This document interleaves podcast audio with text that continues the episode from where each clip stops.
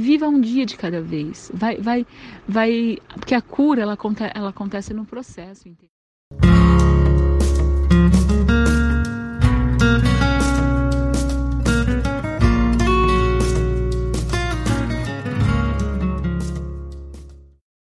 Em maio de 2018, mais ou menos, comecei a sentir dores fortes no braço esquerdo. Mas como eu praticava exercício físico, eu associava a dores do exercício, né?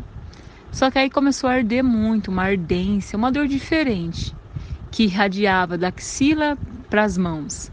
E junto com essa dor, a mama também inchava. Então eu já comecei a ficar preocupada, mas não pensando que era câncer.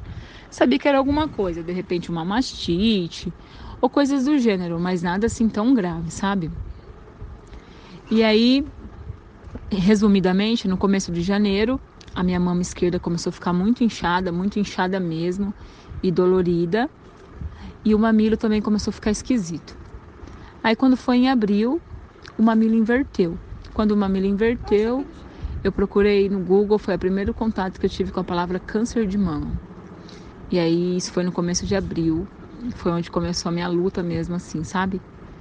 É, eu comentava com os meus familiares, eles também ficavam preocupados, né? Achavam assim, ah, Anitta, vai no médico, né? Tem que ir no médico, porque é, não é legal, você tem que ver o que está acontecendo, tudo. E aí no dia 11 de abril eu marquei uma consulta, onde eu passei pela médica. A médica tocou minha mama e falou: Olha, não gostei disso, vamos pedir uma biópsia, uma mamografia, porque é bem sério. Ou seja, eu acredito até hoje que ela já sabia que eu estava com câncer e desde então a gente fez todos esses exames e no, e no dia 18 de abril de 2018, 19, um dia antes da Páscoa, eu descobri que eu estava com um carcinoma inflamatório, que é um câncer raro de mama, onde 2% das mulheres com câncer de mama têm. Na verdade, eu nunca imaginei que eu pudesse ter né, o câncer de mama, porque também sempre fui uma pessoa ativa, desde os 16 anos me alimento bem, pratico exercício físico, não tenho vício. Mas na minha família, a minha bisavó teve câncer de mama e o meu irmão teve melanoma. Então esses são os históricos, né? A relação que eu tenho com a doença antes de ser acometida. Eu não tive opção, tá? Independentemente se o câncer diminuísse ou não, se o tumor diminuísse ou não, por, ser por se tratar de um carcinoma inflamatório, a mastectomia era imprescindível, não tinha outra opção, tá? Mas antes da, antes da mastectomia, como a doença já estava no estágio muito avançado, a médica pediu que nós entrássemos com a quimioterapia para antes da cirurgia nós neutralizarmos a doença. Então fui submetida a oito sessões de quimioterapia, onde quatro delas foram cavalares, ou seja, duas e uma. No total foram doze, mas a gente contabiliza oito por sessões tá? E depois das sessões eu fiz mastectomia total e esvaziamento axilar.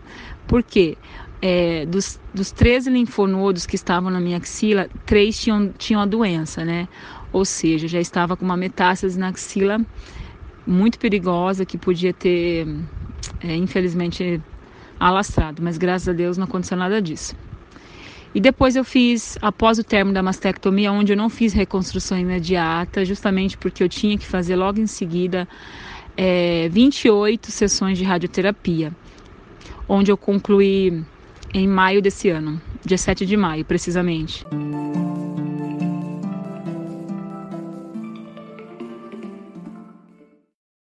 No começo, eu confesso que quando eu olhei no espelho, eu me assustei. Assim como foi com a carequinha né? É muito difícil você olhar para o teu corpo e ver que falta um pedaço. Mas quando você tem a resiliência e consegue ressignificar isso, fica mais leve, né? Então nada mais, nada vale mais do que a própria vida. Então eu aprendi a lidar com as renúncias e as perdas, entendeu? Mesmo que elas sejam passageiras. É, e mesmo se elas não fossem passageiras, a gente precisa lidar e saber o que realmente vale a pena. Então, o simples fato de viver para mim hoje e ter o privilégio de estar com a minha, com a minha família, poder sonhar, poder fazer planos, é, sobressai, entendeu? Eu consigo olhar no espelho e falar, bom, tá tudo bem, não tá do jeito que eu queria, é, tá diferente, tá esquisito, mas tá tudo bem também. Quando eu soube que ia operar a mama, isso já foi trabalhado em mim desde o começo, desde de abril, que foi o diagnóstico. Confesso para você que no começo eu fiquei um pouquinho triste, sim.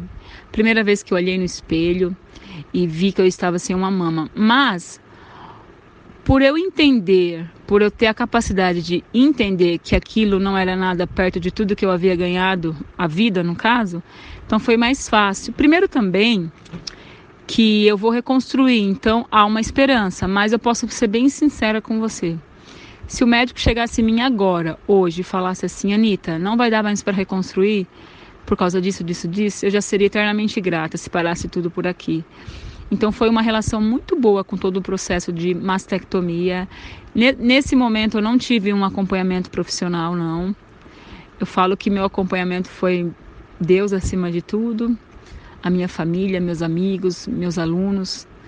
E no começo, no comecinho, quando eu raspei a cabeça, eu estava fazendo terapia e foi um momento também que me ajudou bastante. Eu tive um acompanhamento de um profissional de academia, tá? Eu sou professora de educação física, mas eu também tenho um personal, então ele, ele me acompanhou durante todo o processo de quimioterapia, mastectomia e radioterapia. Então eu continuei treinando com todo o suporte e a gente foi muito feliz porque os resultados foram bons.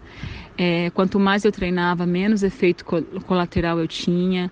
Então foi muito bom poder ter ocupado a cabeça com o treino e com o meu trabalho, né? Então eu consegui mostrar para mim mesma e hoje eu posso provar para as pessoas que existe sim vida pós-diagnóstico. Um momento importante na minha vida foi quando eu aceitei a minha careca. Porque quando eu raspei a cabeça no dia 1 de junho do ano passado, eu prometi para mim mesma que eu não iria mais sair na rua. Que eu ia ficar em casa, eu ia cancelar minha agenda de trabalho, que eu sou personal trainer, né, sou autônomo. Isso foi num sábado, mas no domingo eu acordei, olhei no espelho e me fiz uma pergunta. Anitta, por que, que você tá careca mesmo? Eu mesma respondi, é porque eu estou fazendo um tratamento para eu poder ficar bem, para eu poder curar e por isso que eu tô careca, porque esse medicamento derruba os cabelos, é só por isso. Então qual que é a vergonha disso, Anitta? Nenhuma. Isso não é um, um ato de coragem, um ato de amor consigo mesma, então a senhora vai levantar a cabeça e vai estar lá no seu trabalho segunda-feira. Então acho que isso foi um momento bom para mim, que eu percebi que durante todos esses momentos eu mesmo me fazia as perguntas e respondia. Eu tentava entender o que estava acontecendo, né? Então acho que a chave é essa, você sempre ver o que realmente importa, não se preocupar com as pessoas, não o que elas acham, porque é você que está em jogo, é a sua vida, né? Independente das mudanças físicas, não importa, né? O, que mais, o mais importa agora é que você está tratando, que você tenha a oportunidade de tratar, porque muitas pessoas padecem na fila do tratamento e você ter um, tra um tratamento digno, um tratamento rápido é muito valoroso. E estar careca não é sinônimo de vergonha, é sinônimo de uma pessoa vitoriosa que está lutando para viver. Isso, isso é muito. Isso deveria ser uma fonte de orgulho para todo mundo. Hoje a minha vida, eu descobri que eu tenho um propósito, né? Como eu falei, eu nunca parei durante o tratamento, mas agora eu vou ter a minha rotina extensa. Eu trabalho como personal trainer, né? Tenho a minha página do Instagram, que foi lá onde nós nos conhecemos. Ali eu uso para estimular e ajudar outras mulheres que passam por essa fase, falando também dos benefícios do exercício físico e também desenvolvendo nela a autoestima, mesmo durante as tantas mudanças que o tratamento oncológico nos traz. Então, hoje, com a minha vida e com tudo aquilo que eu vivi, tenho registrado, eu consigo estar tá incentivando outras meninas a não desistirem. Não é só desistir do tratamento, sabe? Eu falo desistir de tudo mesmo, no geral, desistir de trabalhar, desistir de viver, desistir de, de, de estar com sua família. O conselho que eu dou hoje para as meninas é aquilo que eu falei: lutar sempre, independente de ter um diagnóstico, não se comparar a outras meninas, não se comparar a estatísticas, não ficar buscando informações infundáveis nas redes sociais. Às vezes na internet tem muita coisa triste, sabe? Não ficar. Esses dias uma moça chegou em mim e falou: Anitta, eu vi na internet que o nosso câncer mata e não tem cura de jeito nenhum. Eu falei: olha, cara, eu tô curada. Se mata, eu não sei, mas eu tô curada, tô feliz, tô viva e estamos aqui para contar a história. Então não se baseie, sabe? Não se baseie nas estatísticas. Não que a gente tem que passar um pano em cima da doença e fingir que não está tudo bem. Nada disso. Mas é procurar coisas boas, estar perto de pessoas com pensamentos positivos, ir para cima. E eu falo, não está com dor, não está com indisposição, vai fazer as coisinhas. Por que parar de fazer? Eu saía da quimioterapia, eu ia dar aula. Eu saía da quimioterapia, eu ia treinar, porque eu pensava comigo assim: bom, peraí, eu não tô tão debilitada assim. Não é uma regra ficar em casa desmaiada na cama chorando ou coisa do gênero. Vamos para cima. Por que, que a gente não pode viver? Não é verdade? Então, o conselho que eu dou é esse: viva, independente do diagnóstico. E viva um dia de cada vez. Vai, vai, vai, porque a cura ela, ela acontece no processo, entendeu? Então você vai crescendo como ser humano, você vai aprendendo as, a, as diferenças, a renúncia, Fechando o raciocínio, viva, sabe? Aprenda a valorizar o lado bom também do diagnóstico, onde a gente cresce. Eu, particularmente, sou outra pessoa. Eu morri e nasci de novo.